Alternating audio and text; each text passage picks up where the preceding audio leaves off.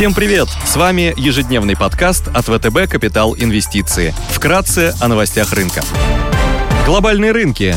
Внешний фон с утра умеренно позитивный, фьючерсы на S&P 500 в плюсе на 0,1%, Евростокс и развивающиеся рынки торгуются около нулевых отметок, японский Никкей теряет порядка полупроцента, гонконгский Хэнк Сенг снижается на 0,9%, баррель Brent стоит 78,4 доллара, золото торгуется по 1806 долларов за унцию, доходность по десятилетним гособлигациям США на уровне 1,47%. Сегодня будет опубликован индекс незавершенных продаж на рынке недвижимости США месяц к месяцу, запасы сырой нефти в США.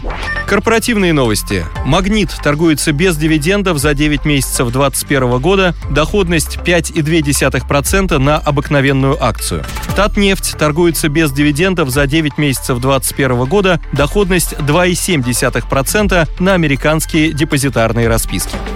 Идеи дня. Сегодня мы выделяем идею продажи акций Home Depot на фоне замедления спроса на товары для дома. Home Depot – крупный американский розничный ритейлер, лидер в сегменте продажи строительных инструментов и товаров для дома. Драйвером для снижения может стать эффект высокой базы. В 2020-2021 годах спрос на товары для дома значительно вырос на фоне бума ипотечного кредитования и продолжительных локдаунов, стимулировавших американцев больше тратить на товары для дома.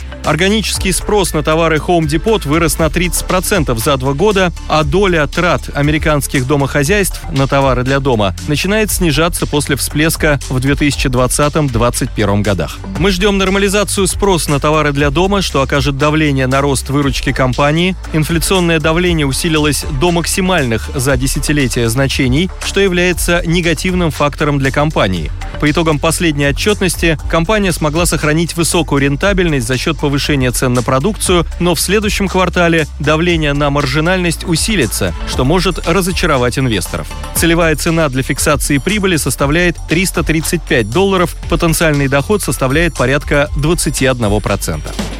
Из сектора еврооблигаций по-прежнему интересно выглядит долларовый выпуск 27 года погашения с купоном 5,5% чилийской электроэнергетической компании Empresa Electrica Cochrane с рейтингами BA1 от Moody's и 3B- от Fitch. Бумага торгуется с доходностью 4,95% с премией к своей рейтинговой группе. Расширение спредов произошло на фоне внутриполитической ситуации в стране. В мае в Чили прошли выборы в учредительное собрание собрание, которое должно было заниматься разработкой новой конституции. По итогам выборов правящая коалиция «Вперед Чили» получила меньшинство голосов. Победителями стали кандидаты от леворадикальных политических партий. Эмитент обладает достаточно высоким кредитным качеством, долговая нагрузка находится на уровне 2х чистый долг на EBITDA, а стабильные денежные потоки обеспечены долгосрочными контрактами со средним сроком более 16 лет. Контракты покрывают весь объем генерируемой мощности мощности, потенциальная доходность с учетом купона и роста по телу может составить около 7% годовых на горизонте 12 месяцев.